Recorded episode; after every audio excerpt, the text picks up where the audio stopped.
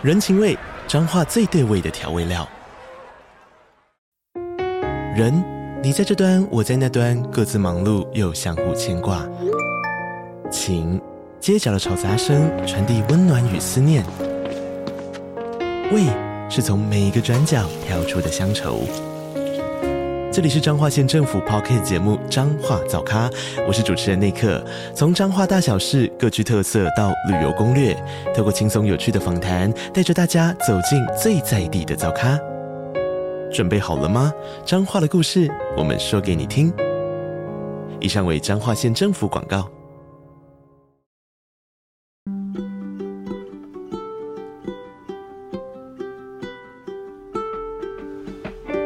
位听众，大家好，我是 Dr. Selina，欢迎收听最新一集的《小资变有钱》。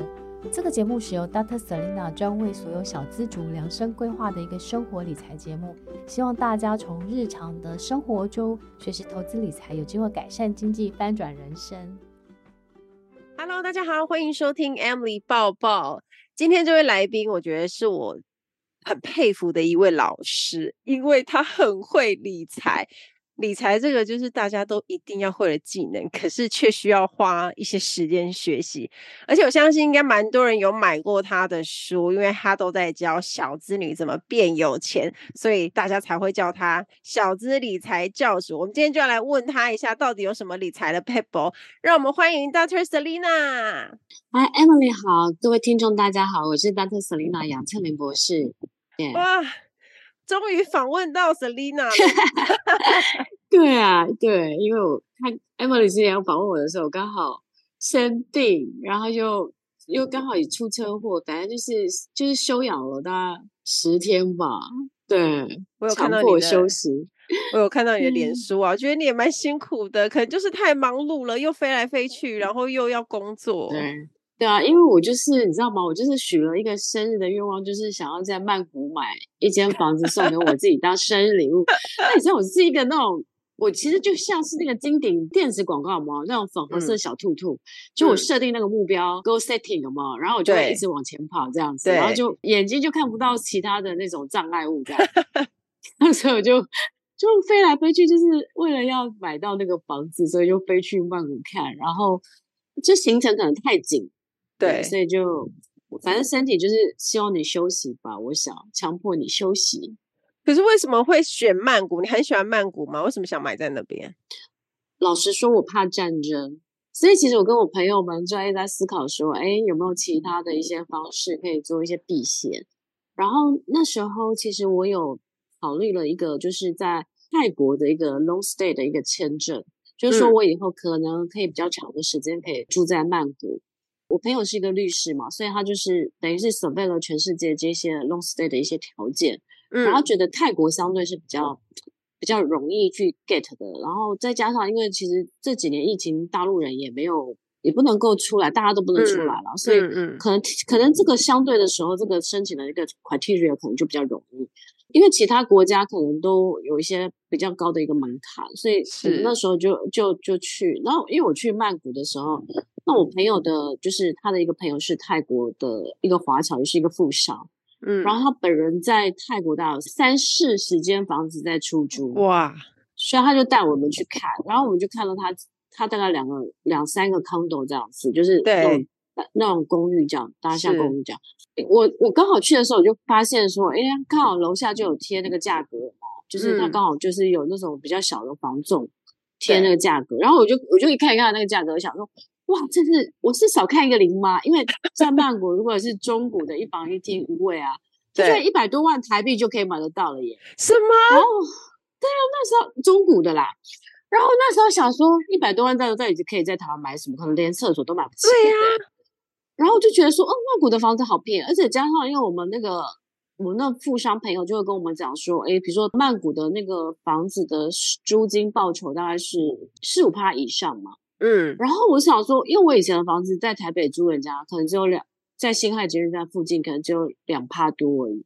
对，那我就觉得说，一其实价格又便宜，而且我觉得最主要是泰国的房子它是没有，就是你买房只是买十平，你没有公设比，也就是说，如果你买了三十，比如说你买了三，像我这次买了两间嘛，对，比如说那三三十多平方米，大概是台湾的，大概是因为除以三嘛，大概是呃十平左右。假设十平左右，九平十平左右，嗯，你买的就是全部都是十平，然后公社呢是公社是要送给你的，哦，就是比如说那些游泳池、网球场啊，或是那些什么 co-working space 啊，对，什么咖啡厅啊、无边境这些什么电影院什么巴巴的。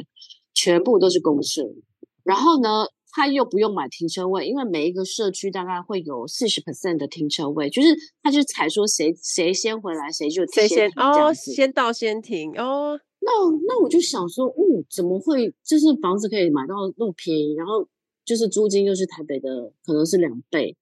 对，那我我那时候想是说。其实我有很多有钱朋友们，他们在这一两年，他们陆续的就是去做一些海外的资产的配置，比如说他们到美国去就是投资资产，嗯、或是有些人可能就在瑞士啊，或是有些人可能在加拿大，就或是新加坡，就是可能大家都去做了一些某种程度的一些海外的资产配置，因为就是怕风险嘛。所以我那时候也是觉得说，像我其实就是我可能也有一部分是美元的资产。那我就觉得说，哎，那我是不是可以借由这个过程，我也可以建立一些海外的一些资产？等于是说，哦，万一有怎么样的时候，其实我不会全部都只有台币的资产这样子。对，所以那时候就是做了这样子的一个考量。因为其实我觉得买房子最主要是，其实你你大概会有两个考量，一个是考量的是租金的报酬，另外一个是呃未来房子的增值的可能性。没错。那其实其实这些考量，其实我觉得交通的位置很重要，还有就是说、嗯、那个地方的供需很重要。比如说像我买了一个，我买两间，一间是。呃，比较是在曼谷的商业区，但是它是可能未来有一个捷运，它现在有个捷运，但是它可能未来还有另外一个捷运，它可能就是未来双捷运。而且你知道，我已经想好说，我这个租金之后，我可以在泰国直接在泰国再开一个证券户，然后直接在泰国再买高配息 ETF，然后可能一年就再可以多个四五趴，我都研究好了，我整个就是一直钱滚钱。对，然后我那时候心里盘算说，可能再过个，因为比如说我讲个，我假设我每个月的房租的收入有一万五泰铢好了，那我就不花掉嘛。对，然后就再再再去定期定额再去买这些，在泰国买好股或是好 ETF，、嗯、然后我就算一算，我可能在两三年，我可能就那一笔钱我就滚出一小笔金钱了。对，那我就可以再去买下一间预售屋了，因为泰国曼谷的预售屋大概你只要初期你只要付百分之十五的头期款就好了。嗯，那一直到说你房子要交屋的时候，你再缴剩下的百分之八十五就好了。嗯，所以我我就会觉得说，诶，那其实是一个少资也可以做海外资产配置，然后也可以让你想办法可以增值的一个方式，这样子。我想问一下，就是你，你看哦，你投资理财经验这么多年啊，你当时为什么会有那个契机、那个动机想要学这个？就是我小时候当然是。我一生下来，我我妈妈就把我跟我姐姐，我们就到九份，就是给我阿妈带，嗯，有没有？然后我从小的时候我就发现说，比如说我小时候，我想要我隔壁的小孩他们有可能有娃娃，我都没有娃娃，嗯。然后呢，我小时候想学钢琴，记得那时候老师就说到我们家来说，呃，你这个小孩跟我妈说，你这个小孩很有音乐天分啊。可是你知道吗？那时候我妈一个月大概赚三千块而已哦。但是那时候我学钢琴一个月要八百块，所以我妈就就红着眼睛跟老师说对不起，就是然后也也跟我说很不好意思，就是妈妈没办法让你学这样子。嗯，那我那时候其实我就明白，就是说，其实我妈一个人要抚养三个小孩，我觉得她已经尽了她人生最大的力气了。对，我觉得也很感谢她。但是我觉得我后来觉得我人生所有的梦想就要靠我自己实现，所以我就是我学钢琴那个那个梦想，你知道我都没有放弃哦。然后我就一直到大学毕业领了第一份薪水之后呢，我就去买了一个电子琴，嗯，然后去雅马哈自己学钢琴，然后我就圆了我小时候那个钢琴美少女的梦想。嗯，但是那个 moment 我就明白说，其实我梦想不会抛弃人，只有人会抛弃梦想。嗯，所以我觉得只要我怀抱的我的梦想，我都努力实现，我一定人生所有的梦想都可以实现。嗯，那但是那个过程我就明白说。我人生有很多的梦想，我都要有钱才能实现。比如说我学钢琴，我就是要钱。嗯、那我就觉得，你知道，就是后来我小时候，我都因为很穷，都在家，家里都没什么玩具，都是图去图书馆看书。嗯，那我就看了很多书，那就发现说，哦，这好像很多有钱的人、很厉害的人，他们都是靠看念书嘛，嗯、所以我第一个就是我觉得我要好好念书，然后我就想说，我长大后要去英国念念硕士啊，然后可能我长大要念博士，反正我就是那这些都要钱。小时候 就已经设立了要念硕博士的目标，也太厉害了吧！我我小时候就想出国念书，但是不一定会念到博士，嗯、念到博士是等到我。我去英国的时候，我就会觉得我将来要念博士。那当然，我念博士的考量是第一个，我虚荣，我就很想说，我将来的名片上面是 Doctor Yang。然后我在学校大学教书的时候，人家就说啊，你是我们同学吗？还是你是？就就很幻想着说要成为那个美少女同学这样。然后又是博士，这样那很厉害。对啊，我觉得 no。然后没有了，其实我这样考量是因为我觉得我想要有。别的专长就是说，哦，我可能老了以后可以带大学教书，嗯、然后我有其他的专长，所以我那时候就是觉得说，哦，那因为去国念书其实就是要自己存学费嘛，没错。那所以我那时候就开始认真学习投资理财，就是开始比如说买定时定额基金啊，或是研究股票啊，就是因为我要出国念书，我要存钱，嗯，嗯。对。花费很多，你你要去英国的话，就是像英国、美国，每一年花下来的学费都很惊人，更别说生活费。对啊，可是我那个时候其实就是挑了一个我觉得 CP 值比较高的 Top Twenty 的 school，因为英国学校很多嘛。对，我那时候挑了一个学校，那一年的学费加住宿费六七千英镑就好了。哎，不，但是那时候英镑都要比台币大一比五十几。哦，所以那时候一年一年的学费大概是四十万吧，这样很 OK 耶，还算是对对对对的范围。而且因为因为英国一年就可以念完嘛，嗯，所以后来如果再加上一些比如说呃生活费或什么的，我觉得一年大概是八十九十万可以控制得了。所以我那时候就是说选定了英国，就是第一个，它一年就可以念完，很快。第二个就是我那个学校是相对比较便宜的，嗯，对，因为因为其他学校可能就是变成是要。比如说要一万英镑以上，或是两万英镑，嗯，那我就觉得我就算是申请得了，我也念不起，所以我觉得我就很务实的，我就是一路朝着梦想前进，就是从那你那时候是一般的上班族，对啊，所以我那时候我那时候在科科科技公司上班，然后我我觉得每天很认真哦，每天早上上班，晚上呢我就老板载我回家。因为我都 是早出晚归，带你回，因为我都很拼命嘛。然后我都我都是最后我老板跟我只剩我们两个人，嗯，然后我老板就会顺便载我回家。那我觉得这样有个好。处就是你可以省掉车钱，嗯，然后老板要对你印象非常非常好，就是说哦，这个 Selina 非常的认真这样。我那时候在那个那个集团科技集团，它是一个上市贵的公司嘛，嗯，哎，我其实很难升哦，别人大概一般升官大概大概比如说六到八年。嗯，我到八个月我就被 promote 当科长，哇塞，人家一定会怀疑你。对，没有，但是我就很，你知道我从小就很很认真。我老板都说不要给我打分数，嗯、因为不要给我设目标，因为如果我他给我设一百，我自己会设两百。嗯，所以我觉得从小就是一个很勤奋努力的，那就是我就是为了要存钱了，所以我就是。平常我都没什么时间时间花钱，然后六日我就在补补 IELTS 这样子。嗯，这个其实我我觉得我都没有什么事。就是人家问我说你怎么存到钱，我是说就不花，很少在花。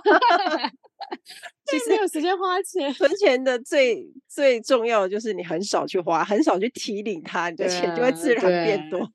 对，像像我现在，我现在很也很不爱花钱。像崔咪有一次跟我录 podcast 的时候，崔咪就说。他觉得我好像没有什么物欲，他觉得我的欲望只有旅游、出国旅游跟、啊、跟投资。对，我就跟他说是，我觉得我不爱花钱呢、欸，怎么会？我就不太爱花钱。女生有很多东西可以买哎、欸，但我觉得，我觉得我的人生有时间，我都想要拿去研究投资，怎么把钱变更多就对。对，所以我就不爱花钱。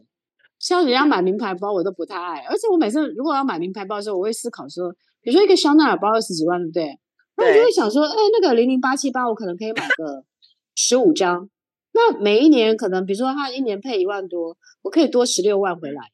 天哪！所以我这样子我就服我了，我就会觉得我干嘛要买那个名牌？干嘛要买名牌包？了解，而且它是它是消耗品，然后对，然后你还可以买那个零零八七八钻钻石六万。对，所以我就会觉得，我后来就觉得钱呢，当你要花钱的时候，你会想说。其实我觉得变有钱第一步就是你每次要花钱的时候，你要先想想，你这一笔钱是你你的需要还是你的想要？想要，嗯。那如果说你是你的需要或是必要的话，比如说像你你买面包或是买牛奶，这都是必需品嘛，因为你没有吃饭会饿死。嗯、但是名牌包只是你的想要跟你的欲望而已。嗯。所以我觉得我每次会一想，然后就想说那个东西，比如说我每次想想是说，哎，那可能可以放换我新房子的沙发、电器或者什么家电，或者是一根柱子，那我就会觉得。我就不要买了。嗯，哎、欸，这是一个很好的那个转换思考，那你马上就可以这么说，这笔钱不可以花。欸、我我觉得我现在也会这样，有时候就是在网络上看到很想买的东西，然后就先放进购物车，可是我就不结账，然后我就过了一两天，然后再看，然后如果就忘记了，是不是就没买？可是如果你真的很想要，或是真的很很需要它的时候，你就会你就会买啊。所以就其实有些东西也因此而省下来。对啊，所以其实我觉得很。有变有钱的第一步就是省钱嘛。嗯，对。可是，就是、可是有像听众问说，他每个月大概只有三万块，或者是更辛苦的小资女，她在就两万五、两万三，她要怎么储蓄、怎么配置自己的薪水？我觉得他有两个方式。第一个就是我常常教人家的用六三一理财法，比如说像是我觉得为什么很多人都到。像我前前一阵看到一个人力银行的统计，他说三十九岁以下的年轻人没有存款的比例高达百分之二十一哦，嗯、也就是大概五分之一的人是没有三十三十九岁以下的人是没有存款的。嗯、那我觉得当然是台，当然第一个是因为台湾低薪，可是我觉得你与其去抱怨，比如说低薪，还不如积极的改变。那积极改变的话，嗯、我觉得它有两个方式，一个是说你你你先改变你。就是改变你的消费的习惯，就是你先决定先存钱再花钱，嗯，就你领到薪水的时候，你先不要花钱，你是先决定说我要存多少钱下来。所以六三一的方式就是你薪水的百分之三十 percent，你强迫自己把它存下来，嗯，存存钱或者是投资。嗯，那所以你如果三万块，你是不是三十 percent 就是九千，对不对？那剩下的六十 percent 你可以花在食衣住行娱乐上面，就是大概是一万八。那剩下的十 percent 你可以用来买保险。或是投资自己，可能上上课程啊，或是买书。嗯、那因为我觉得，与其你抱怨低薪，嗯、那那好不如好好的增加自己的职场的竞争力。所以你如果比如说学语文啊，或是学比如说学电脑技能啊，或是学各种的，嗯、那你让你的职场的技能变好，你是不是薪水变多了？对。所以我觉得人人最主要的是三种的投资，一个是投资自己的知识，一种是投资自己的竞争力，一个是投资你的理财。那当然，你老的时候，你可以增加一个是投资自己的健康。嗯，所以我觉得这四个是我觉得人都必须要去努力的。那所以其实我觉得，就是你先决定要存多少钱，再花钱，嗯、那你就会发现说，那比如说像是我有一个六三一理财投资的 APP，嗯，你输入以后，对不对？比如说，你每个礼礼拜只能花四千五，他还会提醒你，你记记账的时候，他会提醒你说，你你你这个礼拜花太多了，你不可以再花了。所以你就会想办法，就你就会开始有那个节流的概念。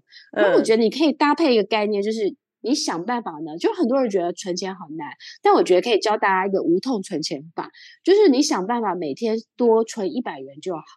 嗯，那比如说这一百元其实很容易啊，你就找出你生活中的一个拿铁浪费因子，比如说呃，你每天会喝一杯珍珠奶茶，是不是六十块钱，对不对？嗯、那三十天是不是一万八一一千八了，对不对？对。那如果比如说你一个月少买两次衣服，像我以前呢，可能我每个礼拜都去做脸，那做一次脸可能一千五好了，嗯，我后来就改改成一个月去做两次脸，可能我其他的礼拜我就敷面膜，那可能一敷面膜一一百块，我就可能。省了两次就省掉两千多了，所以你一你一定可以找到生活中可以省钱的地方，食衣住行娱乐你都可以想办法省下来。有一个方法，就是我觉得你刚刚说的蛮好，就是比如说你说一百块，那你可以其实可以准备一个什么小猪存钱筒，或者是什么一个小盒子，然后你就是把它放放进去，放进去，然后你就都不要去用它。那你可能过一阵子两三个月再去看它，它就已经满了。真的，所以我觉得刚刚 Emily 讲的那个方法也很好，也是我书里面强调，就是说你可以用小猪工存钱法，就是对每天存投一百块钱，或是你可能。可能用三百六十五天存法，你就第一天存一块，第二天存两块，第三天存三块，这样会记不住。对，可是那也是另外一种存钱法。但我觉得最好的方式就是你每天想办法多存一百元，那你你就一个月就三千嘛，嗯、一年就三万六了，嗯、那你十年就三十六万了。如果每一年你又再去投资五趴，你看你一年三万六的五趴，你就可以再多个呃一千八百元嘛。嗯，然后你就慢慢再去滚钱这样。所以我觉得就是钱其实是滚出来、存出来跟滚出来的这样子。嗯，那。像这些小资女啊，就是可能大家都是算是对理财比较新手理的理财小白，那要开始投资，你有没有推荐大家用什么工具比较适合的？事实上，我觉得呃有两三种方式都很适合大家。当然，第一个是 ETF 嘛，对不对？嗯，对。那 ETF 就是其实现在很多。那我觉得，如果说你一开始你可以定期定额，那我觉得 ETF 种类，因为像台湾的 ETF 超过两百三十档，嗯，所所以你也觉得选择很多。那我觉得简单的来看，就是说 ETF 分成很多五，当然五种类型嘛。比如说是有大盘型的，像是零零五零这种的，就是追踪呃，就是台湾五十指数。那可能你一次就可以买到台湾市值市值前五十大的好公司，可能包括台积电啊、鸿海或是联发科这种公司。嗯，那那这个是零零五零或是。零零六二零八富邦台湾五十这种你可以考虑。那另外一个考虑，你可以买高配息，就是比如说零零八七八啊，或是零零七一三，或是大家常知道的零零五六。那这个也是一个考量。所以其实小资刚开始入门的话，你可以买，比如说呃，可能三千块零零五零，或者三千块零零六二零八。那也可以再搭配个高配息，比如零零八七八啊，或是比如说零零五六。我举例好了，那。像是在今年，我觉得其实债券的 ETF 是大家可以留意的。那因为其实，在最近的债券的值利率来到了，呃，就是这十年的最高了。好，那也就是说，因为美国一直呃快速的升息底下，其实债券的价格是一直往下的。那你知道，债券的价格跟殖利率是成反比，所以债券跌得越深的时候，它的殖利率越高。所以其实我像我从去年年底，今年我其实一直在买的就是买债券，我有买美债或是买债券的 ETF，比如说像是呃就是国国泰的投资等级债券 ETF，或是元大的可能投资等级债券 ETF，或是中中信的高平等债券 ETF，哦，这个其实都是你可以慢慢考量，或是元大美债二十啊，或是什么国泰美债二十这些。其实我觉得也是一个可以考虑的，就是其实今年可以考虑的不只是呃纯 ETF、纯高配型，你也可以纯呃债券 ETF。那这个是 ETF 的考量。那另外一个方式就是我长期有在推广的，就是可能三高好老公股，因为我就是创了一个好老公选股术，就是选股票要像选男人一样，选好老公一样，这个很重要。就是就是比如说，嗯，我们挑对象，女生挑对象可能会三高嘛，比如说希望他身高高、学历高、收入高，那这是三高嘛，对不对？那股票其实也有这样子的一个条件，所以我就是从，我就从一千七百多档当中呢，我去研究，就是说有没有长期是。按照巴菲特的价值投资的这个好股，我可以来长期持有的。那我就发明了，就是三高，就是连续五年它的 EPS，就是这个公司每年的赚钱都大于一块钱的。然后第二个条件就是连续五年这个公司的殖利率，就是你知道，就是殖利率，就是说如果我们把钱存在银行，利息是一趴，殖利率四趴的话，就是大概比银行多个四倍了，这样子嘛。那殖利率四趴，那连续五年都可以直利率四趴以上。那第三个条件呢，就是连续五年它的 ROE 股东报酬前益率，这个 ROE 呢，就是其实简单来讲，它就是公司赚钱的有效的效率。那巴菲特其实很喜欢这个指标，巴菲特觉得公司如果百分每一年有百分之十五，其实他觉得蛮好的。但我觉得在台股，如果符合前面两个条件，又加上连续五年可以百分之十趴以上。我觉得应该就是蛮好的，所以我用这个三高好老公股呢，就可以从台股一千七百多档呢，挑出大概五 percent 符合这些条件的好股票，然后我会再从这些公司当中挑选一些，就是如果我的目标是每年领配息，稳定的领配息，那我会再去看说哪些的贝塔值是比较小于一的，好，那贝塔值就是就是它跟大盘的走势。也就是说，如果它的贝塔值越高，它的波动就越大；贝塔值越相对越小的话，就代表这个股价它是比较波动小的。那我觉得存股的人，如果你是领配型的话，就是波动比较小一点，那那就适合存股。嗯。但是如果你想要做价差，就是那种成长好股的话，像我的中珠，可能我以前买的时候是五十块，可是它可能这几年每年的可能它的三率三升，就是它的营业毛利率啊，它的这些呃它的税后的净利率这些，它的。就是它不断的如果往上的话，然后它的 EPS 往上，然后它的配息每年都往上的话，它的股价就很容易往上，因为它的股价反映未来嘛。所以呢，其实就是它的成长性也比较动能比较强的话，那当然外资给它的本益比就比较高。所以其实像中珠后来前一阵有涨到最高两百五十以上。所以就是你另外一种挑的方式，就是挑成长性，但是你可能是期待是它未来的股价的单倍，而不是领股息。嗯、所以我觉得这个是在好老公股面，它会有两种，嗯，两种。那我觉得就是看你的目标是纯领每年领股息，还是希望它将来是可以呃股价倍增，就是等于是领资本利得。所以这两个逻辑是不一样，但是很多好老公股是符合这两个。不同的这两个的条件，它只要是业绩长期，应该是说每一季的呃的 Y O Y，就是比去年同期增增长，比如说百分之二三十以上的，嗯，然后它的 E P S 比去年同期也增加可能二三十以上的，嗯，那它未来的产业前景很好的话，那这些公司它的股价的爆发力就很强，这样子。嗯，那其实为什么我会开始注意到债券 E T F，是因为我发现去年年底很多债券 E T F 它就突然跳出来了。然后就发现说，哦，有的债券 ETF 它可能已经殖利率五趴多了，你知道吗？嗯。那你看哈、哦，为什么我很喜欢研究投资赚钱？是因为，比如说你存高配息 ETF 是五趴，对不对？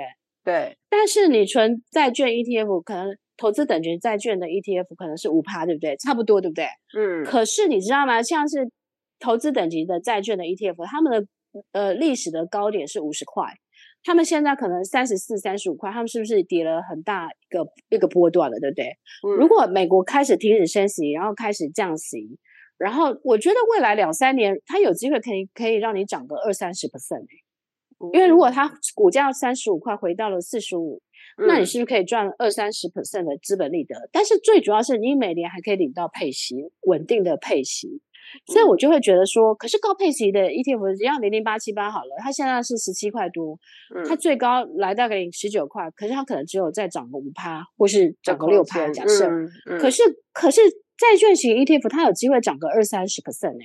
那如果你要我要去赌那个报酬率，那我当然是把一部分的钱挪到了，本来我要买高配型的衣服我就挪到了债券 ETF 去。嗯。所以我觉得投资其实为什么我觉得小资要学习投资理财，是因为其实它不难。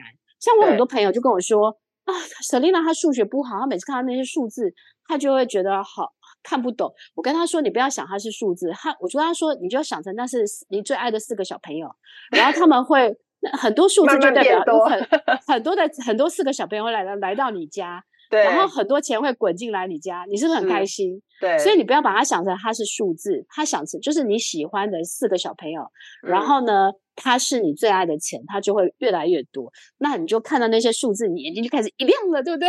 没错。哎、欸，我真的觉得这个理财真的要趁早。我其实超级后悔，我以前二十几岁开始在当空飞在飞的时候，那时候都不知道这个重要性。对啊，你太早太晚认识我了。对，然后那时候就是哎、欸，买就存钱，那我顶多就买保险。我竟其实并不知道说，哎、欸，其实。知道说要投资，或身边也有朋友，可是因为你就会觉得说，哦，股票好难哦，好像就是要学很多，而且就像你说的，就是对数字观念比本来就不是很好，啊、那你就会懒得。啊、时间一久，你会发现，天哪，这差超多的哎。我都跟人家讲说，如果我可以两岁开始学投资理财，我现在应该已经可以资产已经是好几亿了吧？欢迎大家，如果说喜欢我们的节目的话，给我们五颗星的评价。然后另外一个部分是说，如果你有想听许愿的一些主题的话，都可以在我们的 Podcast 下面留言，然后 Dr. Selena 都会在未来的节目当中呃制作这些内容给大家。然后谢谢大家的收听，我们下次见喽，拜拜。